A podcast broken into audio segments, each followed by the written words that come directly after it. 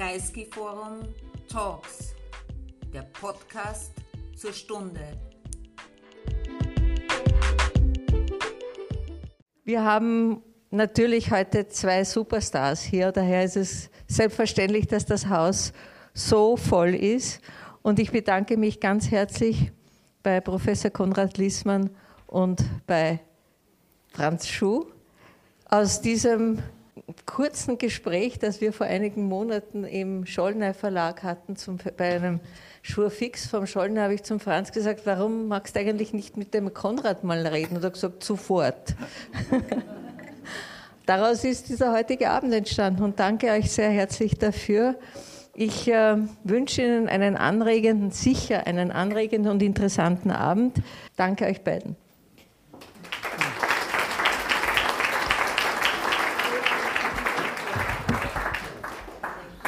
Ja, das Thema ergab sich äh, durch einen Aufsatz, der in der Neuen Zürcher Zeitung erschienen ist. Äh, dieser Aufsatz ähm, hat, behandelte sozusagen indirekt ein Thema mit einem Haken, äh, nämlich warum äh, heißt äh, Prigoschins Truppe Wagner-Truppe. Und das hat ja, wie wir bald sehen werden, einen ziemlichen problematischen, selbstrelativierenden Grund, nicht? Äh, warum man da sieht, das stimmt irgendwas nicht mit Wagner und Prigoschin. Und das geht sozusagen unter Umständen katastrophal aus, wie es auch katastrophal in der Realität ausgegangen ist. Äh, ich begrüße Sie, schönen Abend. Und äh, wir werden uns bemühen. Ich beginne zunächst einmal mit einer Überlegung, äh, dass ich jetzt für vernünftig halte, eine gewisse Trennung bei diesem Thema vorzunehmen. Und diese Trennung besteht darin, dass man einerseits den Sonderfall des Ästhetischen, nämlich die sogenannte Kunst, politisch abklopft und andererseits aber ästhetische Strategien, die mit Kunst relativ wenig zu tun haben, bis gar nichts zu tun haben. Ästhetische Strategien, die dazu dienen, äh, in der Gesellschaft sich durchzusetzen, Macht darzustellen, Macht unter Umständen sogar zu äh, ja, analysieren, wie das Peimann immer versucht hat. Nicht? Der geht ins Café, also ins Landbahn und sieht den Busseck und der steht schon am Abend auf der Bühne. Nicht? Das ist eine äh, gewisse Seite der Sache. Und die andere ist die Angelegenheit mit der Kunst. Nicht? Bei der Kunst und der Politik fällt mir, was nicht sehr originell ist, Shakespeare ein. Nicht? Die Heinrich IV., das ist das Drama, Historiendrama, wo Falstaff auftaucht. Und da kann man sowohl Korruption als auch Würde, als auch Edeltum und so weiter sehen. Der Shakespeare hat allerdings einen Nachteil für unser Thema, äh, den Foucault äh, ziemlich entschieden äh, thematisiert hat, nämlich den Nachteil, dass man bei Shakespeare die Macht denken lernt als Macht von Königen. Und Macht sei, sagt man seit Foucault, äh, unwiederbringlich geht das nur so, äh, ist auch etwas, was wir internalisiert haben. Das heißt, die Macht kommt nicht nur von außen, sondern wie immer sie auch von außen kommen mag, sie bestimmt uns sozusagen selber. Nicht? Und in der Kunst gibt, äh, oder wir bestimmen sozusagen nach Regeln der Macht uns selbst. Also unsere Selbstbestimmung ist unter Umständen nichts anderes, Frau Karim hat das hier sehr schön ausgeführt, als eine äh, Variante über den Narzissmus geleitet zu werden. Und man glaubt, er ist ein Egoist, aber in Wahrheit tut man, was die Gesellschaft von einem verlangt. Nicht?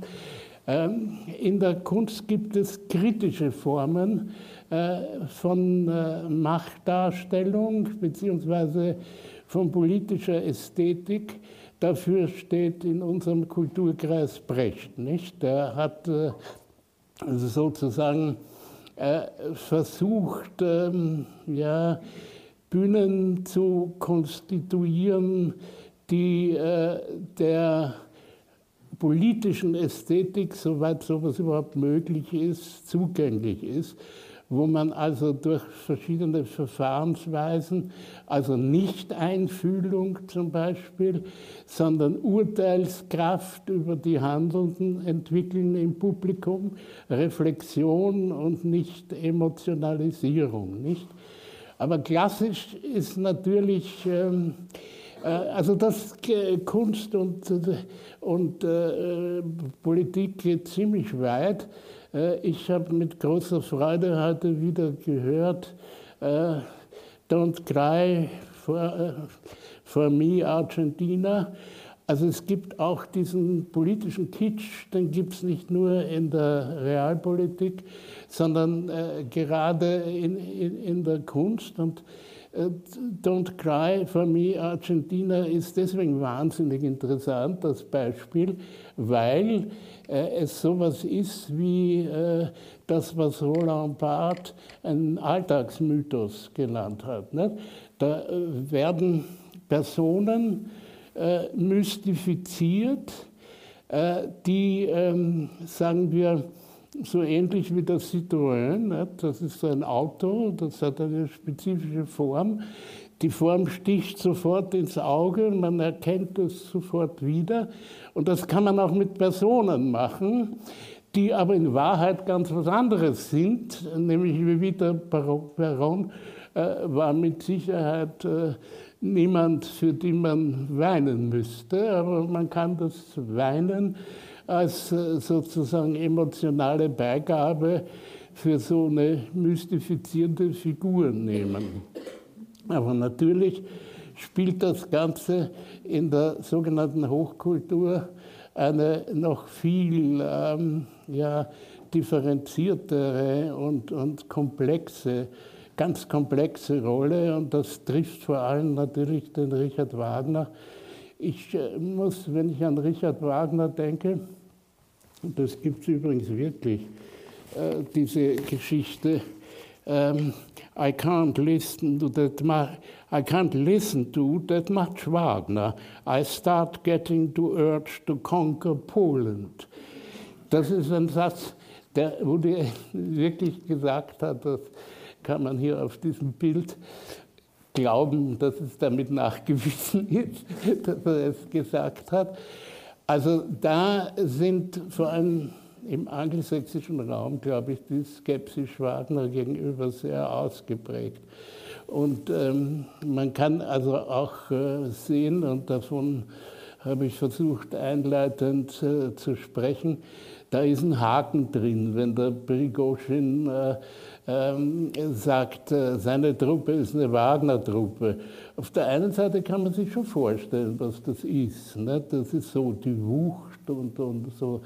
Äh, also Nietzsche hat so wunderbar, den zitierst du ja auch ausführlich, gesagt, das ist keine Musik zum Tanzen, sondern das ist eine zum Schwimmen. Ne? Man kann dieses, dieses, dieses Schwimmen im, im, im Wagnerianismus, das ist aber schon natürlich äh, ein kulturelles Werturteil, das äh, mit vielem, was zwischen Nietzsche und Wagner sich abgespielt hat, was ein eigenes Drama ist, äh, zu tun hat.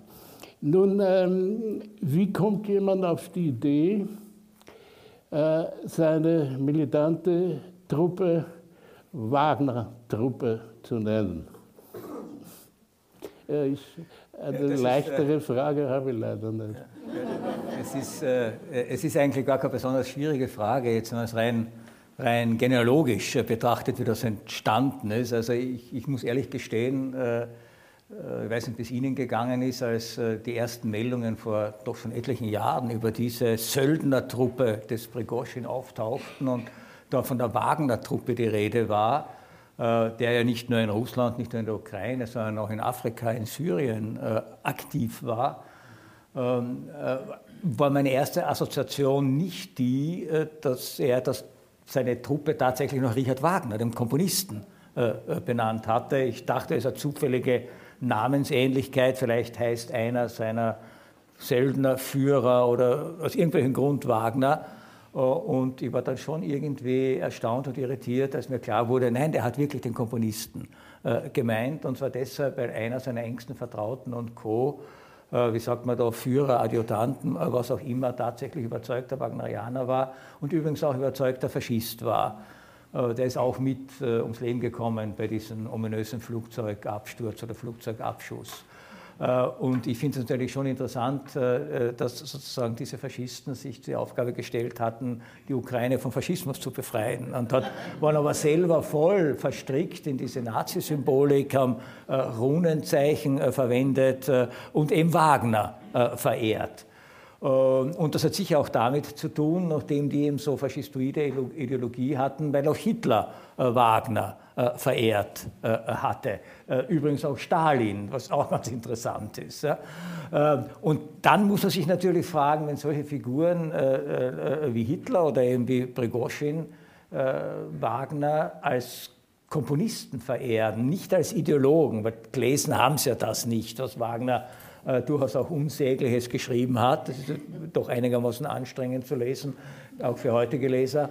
Äh, sondern es war schon die Musik, äh, die, sie, äh, die, die, sie offensichtlich fasziniert hat. Und dann hat mich schon interessiert, äh, wie es dazu kommen konnte, dass Wagners Musik einen derartigen Einfluss auf diese totalitären und autoritären Denker und Führer gestalten haben konnte und gleichzeitig Wagners Musik verwendet werden konnte, um genau diese Ästhetisierung des Politischen äh, schon voranzutreiben, äh, von der du vorhin äh, gesprochen hast. Das heißt also eine bestimmte Form der Inszenierung von Politik, von Massenaufmärschen, ähm, von Gruppierungen bei Reichsparteitagen und dergleichen mehr, war offensichtlich inspiriert bis zu einem gewissen Grad von Richard Wagners Musik. Und gleichzeitig, wenn man Richard Wagners Musik, äh, äh, seine ähm, Opern äh, kennt, weiß man, dass dieses demonstrativ-martialische, suggestiv-martialische bei ihm sicher eine Rolle spielt, aber keine entscheidende Rolle spielt. Also mir ist erst so in der Reflexion über diese Frage, wie kann Prigoschin seine Söldnertruppe nach Richard Wagner nennen, da bin ich sozusagen alle Wagner-Opern durchgegangen und habe mir diese Hellen angeschaut, äh, die Wagner kreiert hat, die sehr viel mit äh, mythologischen Hintergründen zu tun hat äh, zu tun haben. Äh, das heißt also eine andere Form von Mythos als bei Roland Barthes, nämlich tatsächlich die tradierten äh, mythologischen Figuren, die aber jetzt in eine bestimmte politische Konstellation des 19. Jahrhunderts äh, eingebettet, äh, soziale Konstellation des 19. Jahrhunderts eingebettet werden. Und dann macht man die interessante Erfahrung, dass äh, diese Helden Richard Wagners allesamt Verlierer waren. Allesamt Verlierer, die nichts gewinnen, die zerstört werden äh, und die, und das ist ja hochinteressant, wenn man sich an Prigoschins Ende erinnert, die nicht von einem Feind besiegt werden, sondern die immer einer Familienintrige äh, zum Opfer fallen. Äh, äh das heißt also, es sind, es sind die engsten Verwandten äh, die hier, bei Wagner sind alle, wenn man einen Ring des Nibelungen denkt, sind alle miteinander irgendwie verwandt. Ja. Es sind sozusagen die engsten Verwandten, ähm, äh, äh, die hier, also der Vater, Wotan, ja, muss seinen eigenen Sohn umbringen, ja, weil die Frau sagt, der hat Inzest begangen, das widerspricht jeder Form von, von, von, von Ehe, der muss verschwinden. Ja. Und dieser strahlende Held, Siegmund, der gezeugt worden war, um sozusagen Wotan zu retten, äh, fällt durch die Hand äh, seines eigenen Vaters. Ähm, und das ist natürlich schon interessant. Äh, das heißt, jetzt, ich glaube, Nietzsche, den du schon zitiert hast, hat völlig recht gehabt, indem er Wagner als dekadent beschrieben hat. Es ist eine dekadente Welt, eine schwülstige Welt, eine schwüle Welt, eine Welt, in der man, zu der man eigentlich nicht marschieren kann, ja, sondern das war ja, Nietzsches Ohr war ja fein, ja, in der man schwimmen kann, in der man versinken kann. Ja. Versinken, das ist sozusagen das zentrale letzte Wort von äh, Richard Wagners Tristan. Ja. Äh, sozusagen in diesem Ozean der Emotionen versinken, verschwinden, aufgehen, äh, sich auflösen. Wie kann man aus einer dekadenten Auflösungsfantasie äh, tatsächlich ein tausendjähriges Reich bauen wollen oder eine Söldnertruppe benennen wollen? Das habe ich ehrlich gesagt wirklich nie ähm, äh, äh, verstanden. Das heißt, man muss Wagner sehr selektiv hören, die Meistersinger-Ouvertüre und den Walkürenritt sehr selektiv hören äh, äh, um ihn so verwenden, ich sage nicht missbrauchen, denn diese Züge gibt es bei ihm auch, aber um ihn so verwenden zu können, äh, wie er dann eben in dieser Tradition von Hitler bis Prigozhin ähm, äh, in der Tat ja auch ähm, verwendet, worden, verwendet worden ist. Und das vielleicht nur ein musikalisches Beispiel. Es gibt viele, also viele weiß ich jetzt nicht, aber doch einige, einige Opern, die so martialisch sind, und die etwas enthalten, was eigentlich solche militärischen Fantasten immer inspirieren hätte müssen, äh, nämlich Triumphmärsche. Ja? Denkt man an Aida. Ja? Äh, der Triumphmarsch aus der Aida hat mittlerweile eine sehr kultivierte Entwicklung genommen. Er wird höchstens noch äh, gespielt im italienischen Fußballstadien. Ja? Also, äh, bei Richard Wagner gibt es keine Triumphmärsche. Aber es gibt in der Götterdom den Trauermarsch. Den Trauermarsch. Ja? Und das Interessante ist, dass der in der Tat äh, bei, beim Untergang des Dritten Reiches mehrfach zum Einsatz kam. Äh, etwa nach der Niederlage der deutschen Armee bei Stalingrad hat man im, im Reichsrundfunk äh, Wagners Trauermarsch gespielt aus der Götterdämmerung. Und, so, und sogar nachdem äh, Hitlers Tod Selbstmord klar geworden war, haben die Reste des deutschen Rundfunks, das waren jetzt sozusagen nur noch ein paar Stationen, äh, die senden konnte, ähm, Richard Wagners Trauermarsch aus der Götterung äh, gespielt. Das heißt also, das Einzige, was äh, die tatsächlich mit Richard Wagner verbindet, so könnte man sagen, war eine Untergangssehnsucht, die sich dann auch vollzogen hat, bei den Nazis genauso wie bei Prigozhin. Und das hat mich ja zu dieser These verführt, äh, wenn Menschen versuchen, Wagner politisch zu instrumentalisieren, kann man sich ganz beruhigt zurücklehnen, denn das kann nur bedeuten, sie steuern auf ihren Untergang zu.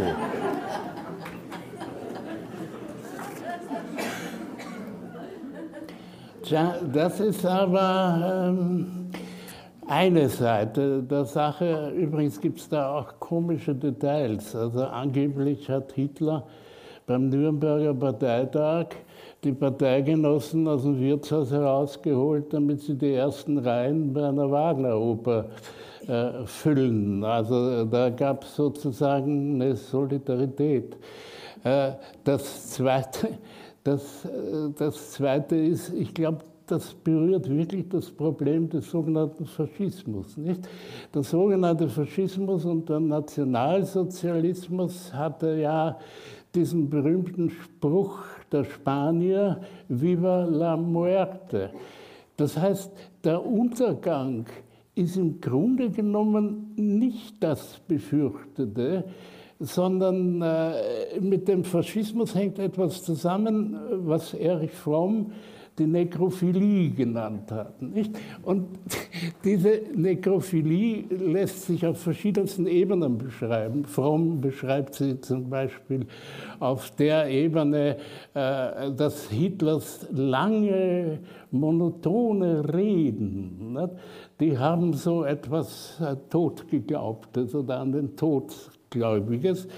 Äh, dass man einen Massenmörder wie Hitler zum Beispiel mit diesem freundlichen Scherz, äh, der Winifred Wagner nach dem Krieg beschreibt.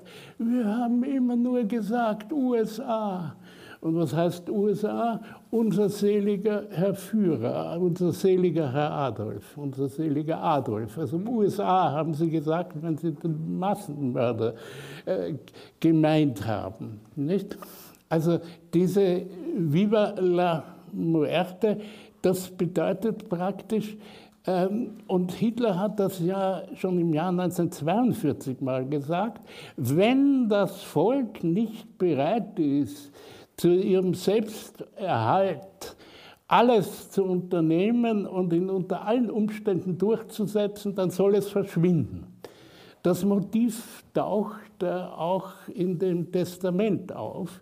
Äh, in dem Testament auf, äh, das Hitler da, glaube ich, Traudel Junge diktiert hat, also seiner, seiner Sekretärin diktiert hat.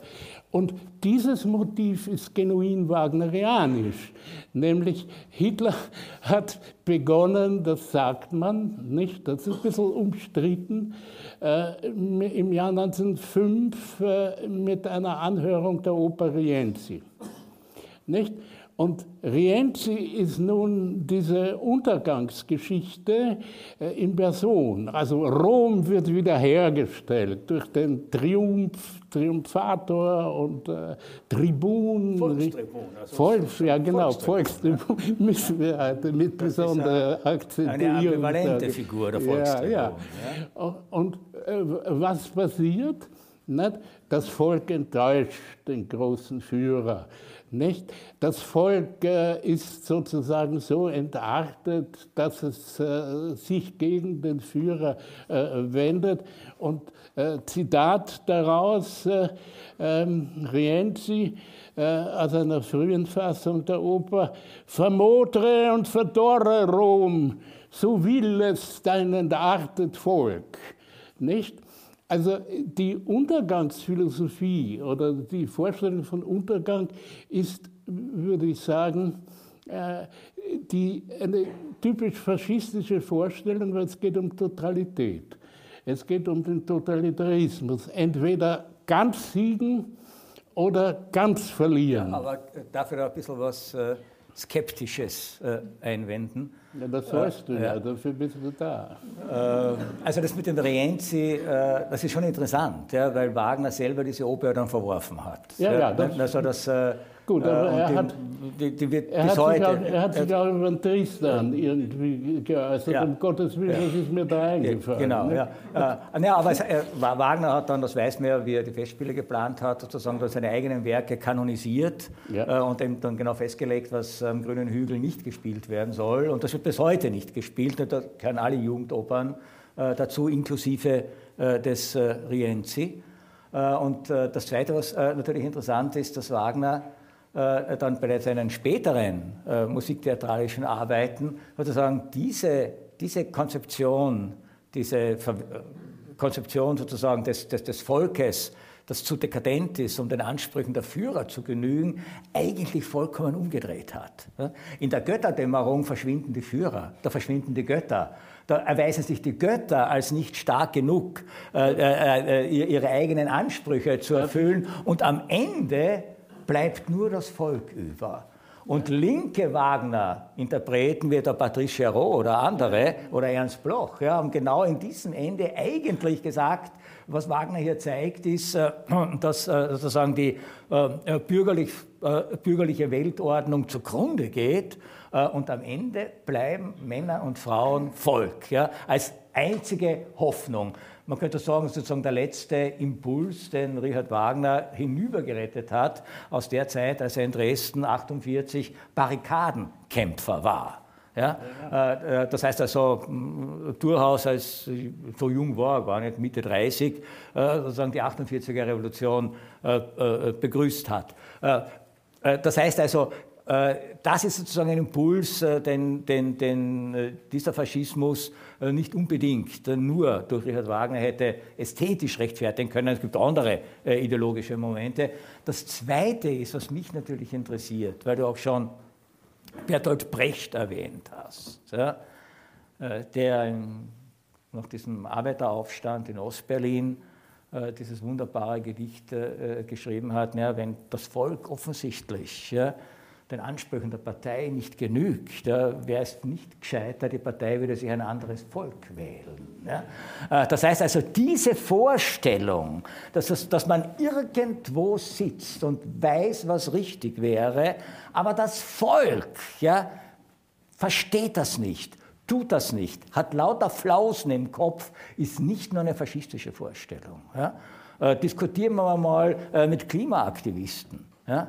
Und deren Empörung über das Volk, das nicht verzichten will auf Benzin, auf Diesel, auf Heizen, egal wie kalt oder warm es ist, ja, das nicht einsehen will, äh, äh dass wir alles tun, damit die Erde äh, sozusagen verglüht. Ja. Äh, das heißt, die Elite weiß das schon, nur das Volk versagt wieder einmal. Und auch hier stellt sich die Frage, ob man sich nicht eigentlich ein neues, klimabewusstes Volk wählen sollte und das sozusagen diese, diese, diese Klima, äh, Verderber äh, eigentlich einem Verderben überlassen sollte. Ja? Das heißt also, das ist, eine, das ist eine ganz interessante Denkfigur äh, der Moderne schlechthin. Ich unterbreche dich ungern, aber du hast auch äh, bei den Klimakämpfern die Untergangsfantasie. Nicht?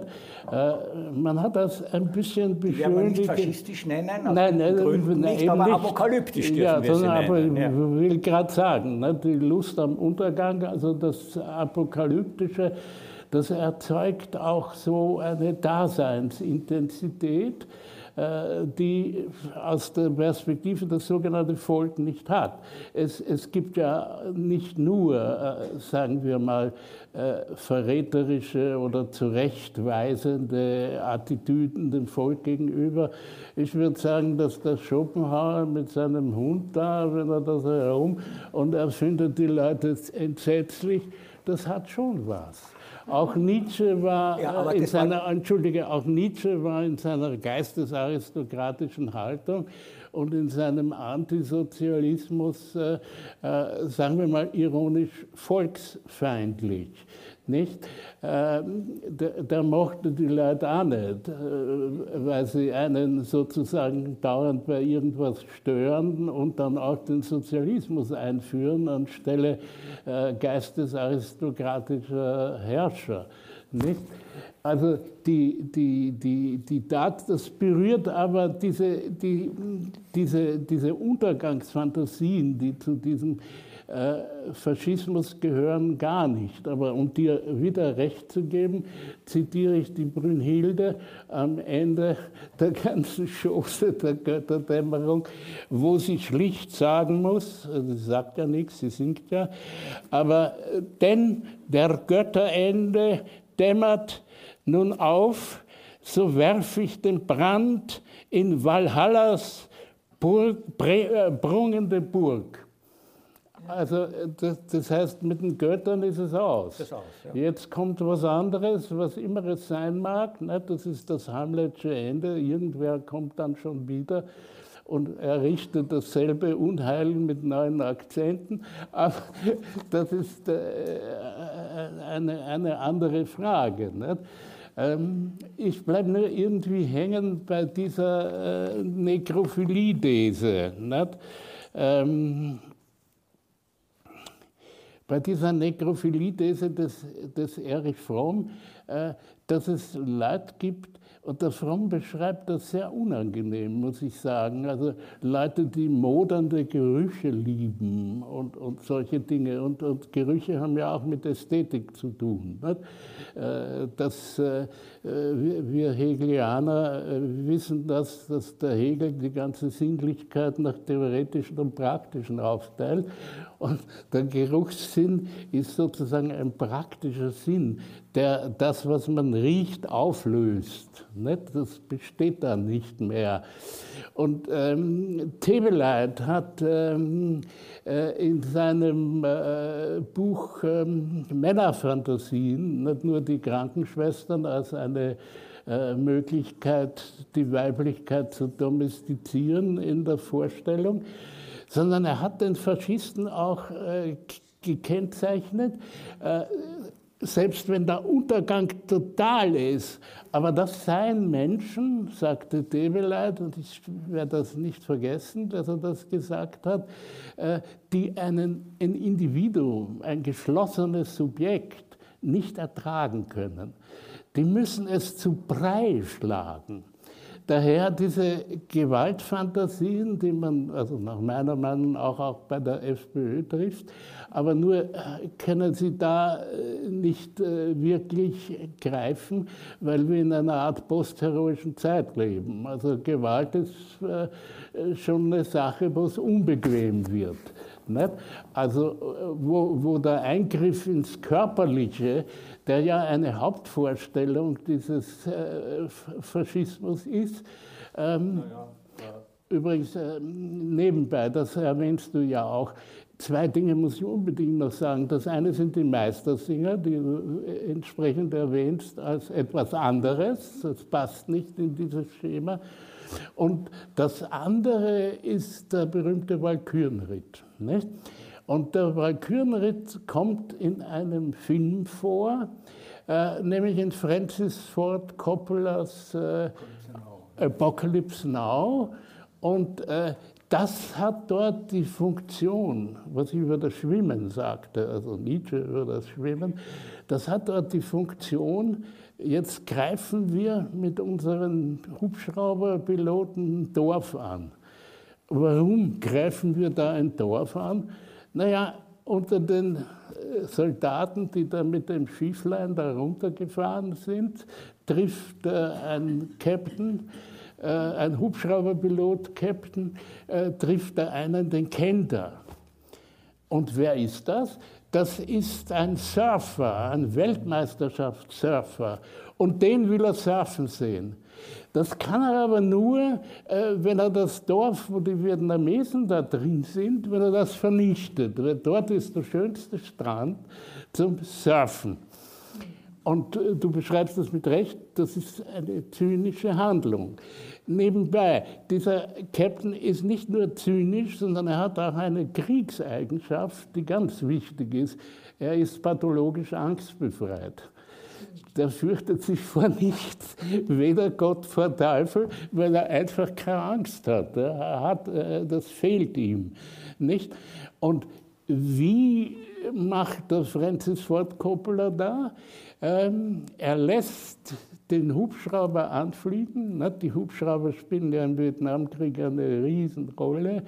Nicht das, das Drehen der Radiatoren, das haben die Soldaten im, im, im, im Kopf. Denn äh, wenn du hineingeschickt wirst in die Kriegshandlung, holen die dich wieder raus.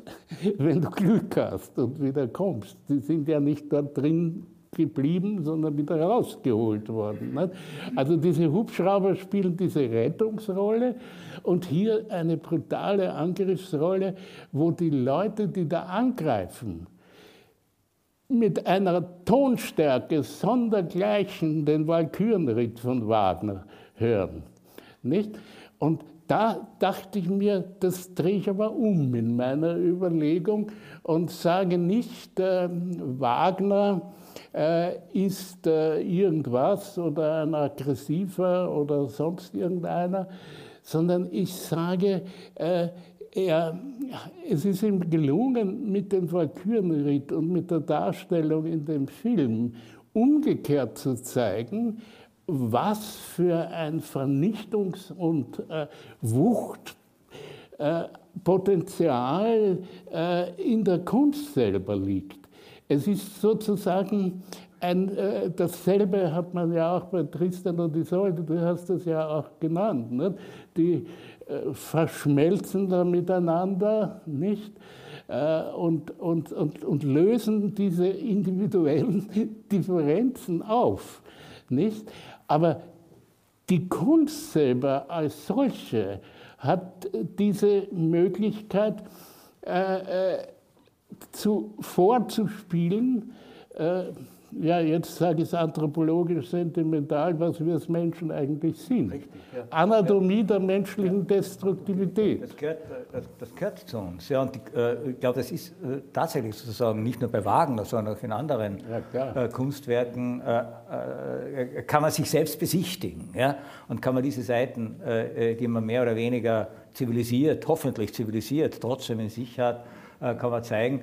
Äh, dieser Einsatz des Walkürenritts äh, in, in, in, Francis Ford Coppolas legendärem Film hat er tatsächlich historisches Vorbild. Ja, ja. Die Nazis haben in ihren Wochenschau ihren Überfall auf Kreta und diesen Fallschirmjägerüberfall auf Kreta unterlegt mit dem Walkürenritt. Ja. Kleine das heißt Bemerkung, also, wir ja. haben als Soldaten noch gesungen auf Sturm bei äh, Regen und Greta, auf ja. Sturm bei Greta und Regen oder so ähnlich. Scheißliches Zeug haben ja, wir wirklich, gesungen. Ja, ja, und auf der anderen Seite, ich meine, es gibt natürlich schon, weil du gesagt hast, das gehört auch sozusagen zu diesem Faschist, faschistoiden oder faschistischen äh, äh, Denken, Individualität zerstören zu wollen. das stimmt zweifelsohne. Aber das gehört leider nicht nur zum faschistischen Denken. Und es gibt jetzt sozusagen eine interessante Umkehrung des Verhältnisses von Kunst und Politik. Wir haben jetzt 2024 100.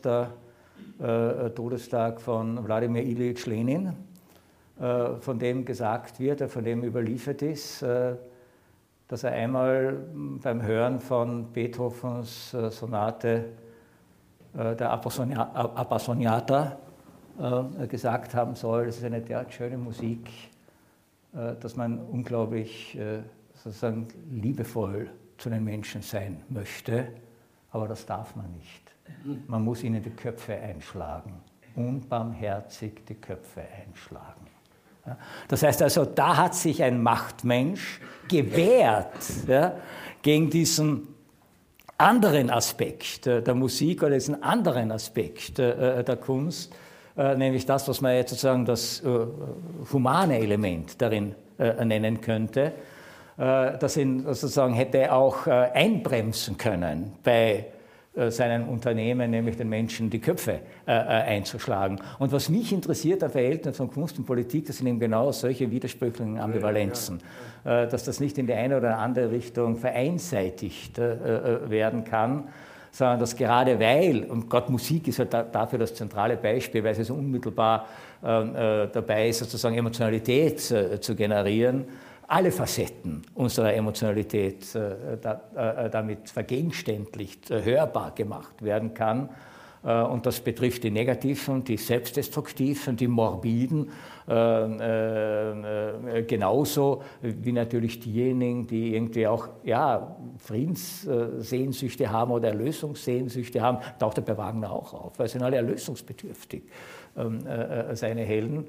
Äh, und, und äh, äh, sozusagen und diese, diese, diese Widersprüche, die wir in uns auch aushalten müssen und die immer dann auch aufbrechen, auch wenn man nur ein Zuseher ist, wenn es dann in der Welt wieder irgendwie zu brutalen Konflikten kommt, die uns im ersten Moment mal richtig ratlos machen. Ja? Also was du sagst, bestätigt mich in einer Ansicht, die ich jetzt vortrage, dass es überhaupt nicht darauf ankommt, welche parteilichen artikulierbaren, rationalen oder argumentierbaren Positionen Menschen einnehmen. Ob du jetzt äh, ein Menschheitsbefreier bist äh, äh, oder ob du in Wahrheit im Grunde genommen ihnen an den Kragen willst, und zwar massenhaft, damit du eine gewisse Sache durchsetzen kannst, hat überhaupt nichts der Verkündigung oder mit einem Parteibuch zu tun, sondern das hat eben etwas, was sich in der Kunst zeigt oder was in der Kunst manchmal aufblitzt. Das hat äh, diese unparteiliche oder diese unrationale Unsicherheit. Deshalb sind wir, du ja auch, sehr skeptisch, aber doch ein Canetti-Anhänger. Äh, du skeptischer als ich. Aber ähm, äh, Canetti hat äh, et, etwas gezeigt. Äh, ähm, Anhänger, das ist schon wieder so. Ja? Naja, Canetti-Leser genügt doch. Also meine, meine Anführungszeichen könntest du ruhig mithören. Also, ah. die, die, also äh, die, äh, es gibt diese, diese unglaubliche Geschichte von den nekrophilen Träumen des Speer der davon geträumt hat, dass Hitler an viele Gräber geht und Hitler an diesen vielen Gräbern einen Kranz äh, niederlegt. Und das ist eigentlich nichts anderes als eine der möglichen Symbolisierungen von dem, äh, was Canetti den Überlebenden nennt. Nicht? Dass sozusagen egal welche Partei das ist oder wo welche Richtung das kommt, äh, der Diktator, der Herrscher auf einen Leichenberg stehen will an der, an der Spitze und alle anderen sind schon tot. Nicht? Äh, Stalin muss das in einer unglaublichen Weise vorangetrieben haben. Nicht? Äh, der hat da sozusagen seine Gruppe von Leuten gehabt, äh, die hat er ähm, gedemütigt und so weiter. Und als er gestorben war, hat sich keiner getraut, seinen Tod festzustellen. Also wir sind hier in, in, in einem merkwürdigen Bereich, der na, verdrängt würde ich nicht sagen, aber der, der, der sozusagen nicht äh, bekannt ist, nicht oder viel zu wenig bekannt ist und auch in den Diskussionen viel zu wenig Rolle spielt. Nicht? Und äh, wenn äh, man, ich, ich bin immer äh, irrsinnig erstaunt, ich habe diese Demonstrationen in Berlin erlebt oder in Bremen teilweise in den 68er Zeiten was da auf einer Straße vorgeht, wie sich das aufschaukelt, äh, da muss man schon das Volk sehr lieben, wenn man solche gewaltförmigen äh, Aufstände ähm, und das, was sie auslösen, nicht, wertschätzen kann. Die Berliner Polizei hatte dann allmählich eine Technik entwickelt, die hat die Leute in den Wagen sitzen lassen, hinten eingesperrt. Nicht? Und nachdem die da halbe Tage da drin gesessen sind, sind die rausgelassen worden und haben entsprechend auf die Leute losgeprügelt, die ihrerseits wiederum geprügelt haben. Nicht? Und das ist ein demokratisches äh, System, aber auch in diesem demokratischen System sind diese Dinge äh, absolut äh, möglich. Nicht? Und im Übrigen, äh, wir sollten, wenn wir schon Brecht sagen, einen der großen Leute da nicht vergessen, von dem Brecht ja einiges hat und er von ihm einiges hatte, Walter Benjamins Aufsatz äh, äh Kunstwerk im Zeitalter der technischen Reproduzierbarkeit. Da geht ein Teil des Aufsatzes den man jetzt nicht replizieren kann, weil der ist viel komplizierter, als man so glauben möchte. Nicht? Zunächst einmal das Ende des Begriffs der Aura. Und das haben ja die Nazis wollen, die Aura. Nicht? Der, Nürnberger Parteitag, nicht? der Führer marschiert durch. Und ich kann sagen, ich habe einen Studenten gekannt auf der Angewandten, der kam aus Bulgarien und der hat von der Leni Riefenstahl äh, den Rekturner aus dem Olympiafilm auf Endlosschleife gestellt. Wenn man das sieht, äh, wie die Mobilität sich totläuft, also diese äh, Zusammenhang von, von, von, von nekrophiler oder Todessehnsucht und absoluter Mobilität und Körperbeherrschung. Nicht? Das haben ja Adorno und Horkheimer da in, äh, in, ähm, ihrem äh, äh, Buch ja sehr gut beschrieben. Nicht? Dass du die Selbstbeherrschung, die kannst du so weit treiben, äh, dass sie äh, eine tödliche Wirkungen hat. Nicht? Du musst dich anbinden wenn du, aber, wenn du zwischen Scylla und Charybdis fährst. Ja, aber für, für, für Odysseus, das ist dieses berühmte Kapitel über, über die Odyssee in der Dialektik der Aufklärung, ja. für Odysseus war es aber tatsächlich die einzige Möglichkeit, um zu überleben. Ja, das, das ist es ja nicht. Also er musste also er musste sich anbinden, um diesen verlockenden Gesang hören zu können, ja, ohne ihm folgen zu können. Ja, aber ja. das ist einer, ja. der leben will und nicht genau. untergehen. Ja. Ja, das ist auch so, äh, ich sehe, das, ich sehe sogar das ambivalent. Ja? Äh, denn natürlich gehört zu den Wurzeln des Faschismus äh, gehört auch die Lebensphilosophie, gehört auch der Vitalismus, äh, gehört auch sozusagen diese Apostrophierung von Gesundheit, von Stärke, von Kraft, äh, von langer Dauer. Ne? Dass wer untergehen will, verkündet kein tausendjähriges Reich. Ähm, äh, und äh, es ist ja ganz, äh, ich meine, weil du jetzt also von Ekophilie geredet hast und von Morbidität, also es gibt ja auch das Gerücht, dass Wien eine Stadt ist, in der solche Aspekte äh, Morbidezza, Morbidität, äh, äh, sozusagen diese, diese, diese, diese Begräbnisse und, und dergleichen mehr eine gewisse auch kulturelle Rolle spielen. Und auch das ist ja hochinteressant, dass Hitler äh, Wien ja verachtet hat, weil ihm diese Stadt zu morbid war. Ja, diese zerfallene Stadt des zerfallenden Reiches, ja, das, äh, diese Habsburger Monarchie war, war ihm ja überhaupt ein Gräuel, ja, weil es ein Vielvölkerstaat war und gerade keine ethnische Reinheit äh, kannte, was uns heute übrigens dazu bringen könnte, unseren Blick auf die Habsburger Monarchie ein bisschen äh, zu revidieren. Ja, das war ein multinationales äh, Projekt und. Äh, der Nationalismus war jetzt nicht die Lösung der Probleme, die dieses Projekt das tatsächlich gehabt hat. Ja, nicht, ja, zum Beispiel. Ja. Und das hat Hitler verachtet. Und das war für ihn tatsächlich eine sterbende Stadt. Ja. Äh, das heißt also, Morbidität kann selber so eine Art äh, äh fatale Dialektik ähm, äh, entfalten. Ähm, das ist sozusagen das, das eine, was ich jetzt noch zu dieser äh, äh, zu diesem Begriff sagen wollte. Äh, und das andere ist natürlich, um zurückzukehren, womit du begonnen hast, das ist ja das wirklich Interessante daran, wie solche ästhetischen Strategien und ästhetischen Wahrnehmungen dann tatsächlich dann auch unsere Wahrnehmung der Welt und unsere politischen Perspektiven beeinflussen können.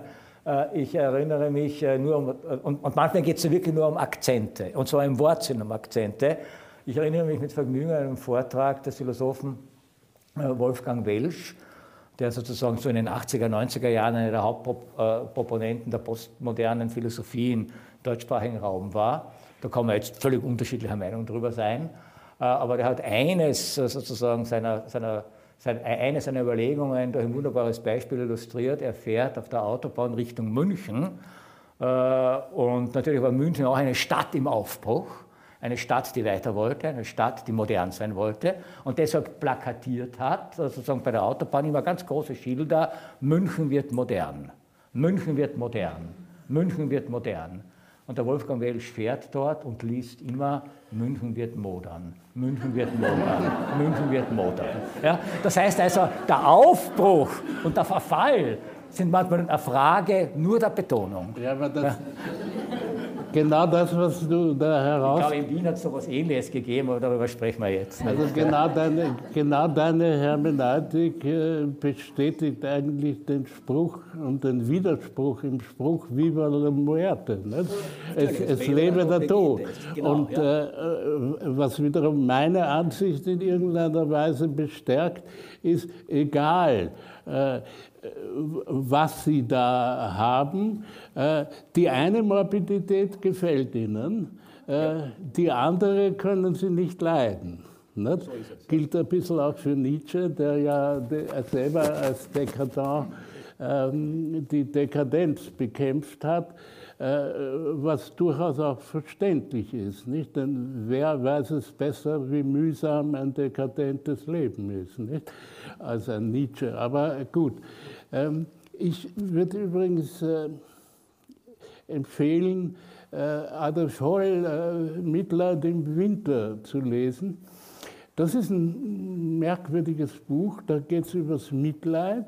Äh, da geht es nämlich äh, darum, äh, dass er bemerkt, die untersuchen ununterbrochen und ständig die Aggressivität, die Destruktivität.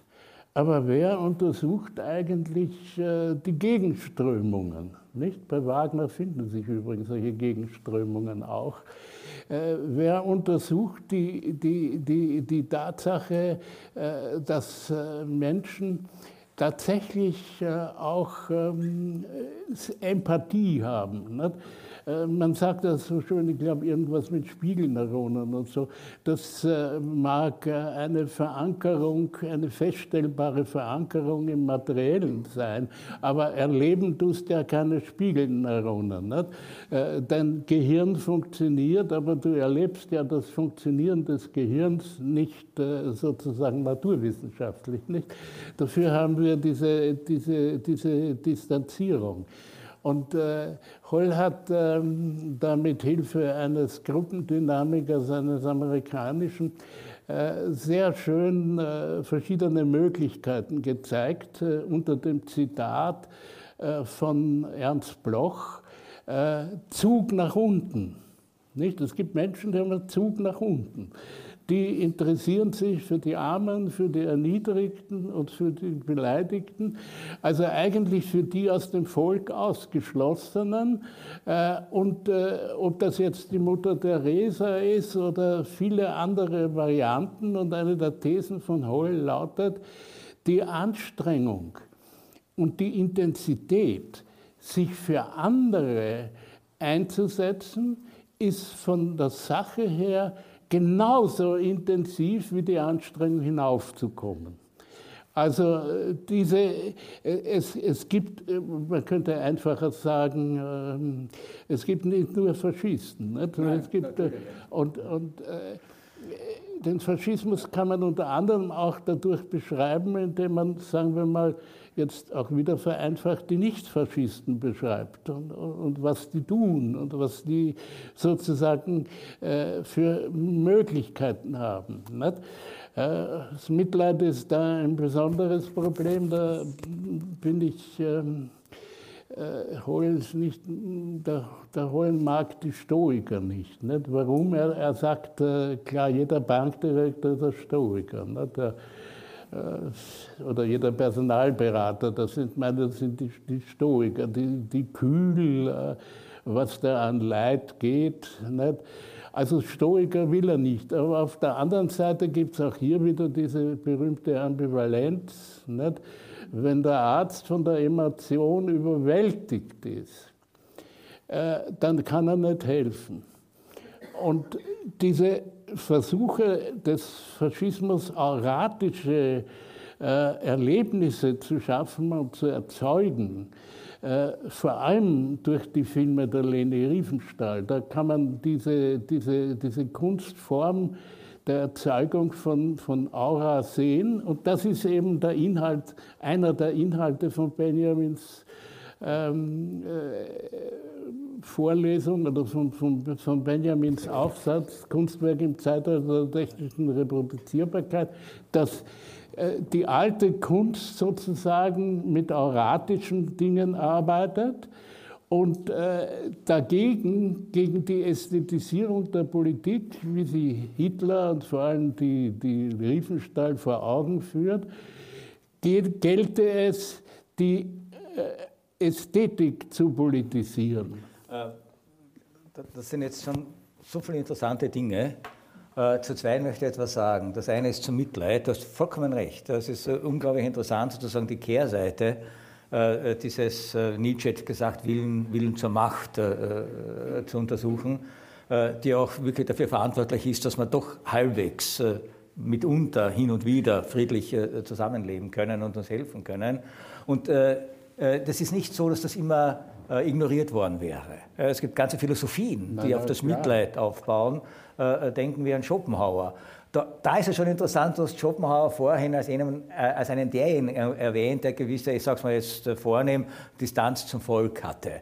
Aber nicht aus seiner geistesaristokratischen Haltung, sondern weil er irgendwie ein Misanthrop war. Ja? Das ist was anderes als, ein, äh, sozusagen als, als eine Verachtung dem Volk gegenüber, weil man sich als als, als, als Klasse, als Schicht, als Führerpersönlichkeit für etwas Besseres ja, dünkt. Ja, er war, das Leben äh, überhaupt ja, verachtet. Ja, ja, das Leben nicht, nicht verachtet, aber ge, ge, gering geschätzt, sagen wir so. Und gleichzeitig, so. und das finde ich interessant, war Schopenhauer derjenige, der seine, gesamten, seine gesamte Aufs Ethik Mitleid auf das Mitleid äh, äh, aufgebaut hat und diesem wunderbar, diese wunderbare Formulierung äh, äh, gesagt hat, also äh, die einzigen Maximen der Ethik, ja, also auch gegen Kant gerichtet, ja, die einzigen Maximen der Ethik, die tatsächlich lebbar sind, wären diejenige, versuche so wenig als möglich Leid in die Welt zu bringen und hilf, wo du kannst. Ja. Ja, würde nach diesen zwei Maximen leben, sähe unsere Welt zweifellos anders aus. Ja. Äh, gleichzeitig war der Krypto-Schopenhauerianer Friedrich Nietzsche, der hat Schopenhauer als seinen Erzieher umgedreht. bezeichnet, ja, hat ihn nicht umgedreht, ja, sondern er hat nur darauf aufmerksam gemacht, weil Nietzsche auf alles aufmerksam gemacht hat, was uns wehtut. Er hat mhm. darauf aufmerksam gemacht, dass sogar in diesem Mitleid und diesem Gestus des Mitleids der Wille zur Macht nicht vollständig stillgestellt ja. ist, sondern es gibt ein Mitleid, du hast das erwähnt, ja? ja und die Grenze zwischen dem, was du erwähnt hast, diesen Zug zum Unten, diesen helfenden Zug zum Unten und dem, was man jetzt Elendstourismus nennt, diese Grenze ist mitunter verdammt schwer zu ziehen. Ja? Aber es gibt ja auch äh, pathologisch feststellbar ein Helfersyndrom. Ja. Äh, das ist sozusagen. Das kann denen, denen damit geholfen werden soll, ziemlich auf die Nerven gehen. Ja, ja, das ist das wenigst Schädlichste, sondern die, das Helfersyndrom äußert sich. Ah, fünf Minuten haben wir noch. Das, Helfer, das Helfersyndrom äußert sich darin, äh, dass Freundschaften zum Beispiel, wenn der eine den anderen ständig hilft, wenn der keine Hilfe mehr braucht, lässt er ihn sitzen. Nicht? Das ist eine. Ja, genau, weil das, das Helfen sozusagen das, der Impetus ist. Das Helfen ist, ja. Ist, ist, ist, ist, der Impetus. Also es gibt nichts, wovon es nicht Perversionen gibt. Deswegen hat Aristoteles ja so schön diese Idee von der Mitte. Nicht? Genau, aus guten Gründen. aus, aus guten Gründen. Gründen. Aber vielleicht noch, nur noch einen Gedanken, wenn wir jetzt am Ende sind. Ähm, äh, zu Walter Benjamin und äh, diesem Kunstwerkaufsatz äh, äh, und den, das Beispiel, das du genannt hast, weil auch das zeigt wieder diese Vertracktheit des Verhältnisses von Politik und Ästhetik. Ja. Natürlich wollte Leni Riefenstahl diese Aura, diesen Führerkult, dieses Aufmarschieren, dieses äh, Triumphale, dieser Bewegung äh, und die Siege bei den Olympischen Spielen und dergleichen mehr filmisch festhalten. Das heißt, sie wollte genau das tun, was noch Walter Benjamin nicht möglich ist, nämlich die Aura durch ein Medium zu bannen, das selbst geschaffen wurde, um jede Aura zu zerstören. Ja, das ja, war die These von Benjamin. Ja? Das heißt, und jetzt kann man natürlich sagen, sofern sozusagen Filme tatsächlich selber Aura einfangen können, hat entweder Benjamins These eine Lücke. Äh, oder äh, sozusagen, wir lassen uns hier noch einmal von der, wie dann Adorno und Horkheimer gesagt hätten, Massenindustrie, Kulturindustrie einnehmen und uns vorgaukeln, äh, dass sozusagen hier eine Aura über die Bildschirme bzw. Leinwände flammert, flimmern, die mit Aura an sich, mit dieser Einzigartigkeit im Hier und Jetzt überhaupt nichts zu tun haben. Also das Interessante an der Leni Riefenstahl in dem Zusammenhang finde ich, ist ihre Vorstellung, es soll vom Führer oder von der Aura, die erzeugt wird, nur das Bild bleiben, das sie hat. Denn was sie wirklich abspielt, wie der Führer da durch die Reihe am Parteigarten, wenn man das nicht durch diese spezifische Ästhetik ja. Äh, hervorbringen könnte, dann wäre es so gut wie nicht geschehen. Ja, aber ein Bild im Medium der technischen Reproduzierbarkeit ja, das, verliert das, nach Benjamin jede Aura. Ja, das stimmt nur ja. nicht. Ja, das ist die Frage. Erstens einmal ist Benjamins Aufsatz selber auratisch. Und, äh, man, erratisch. Na, erratisch ist er nur für die, für die Studenten, aber nicht, nicht für uns. Für den Professor. Das ist, glaube ich, ein sehr schönes Schlusswort. Wir müssen das aus äh, technischen Gründen, die wir auch berührt haben, und ich darf sagen, was ich eigentlich heute Abend sagen wollte, dazu ist es nicht gekommen. Wir können noch weitermachen, aber wollen nicht, weil wir sind auch müde. Nicht? Danke.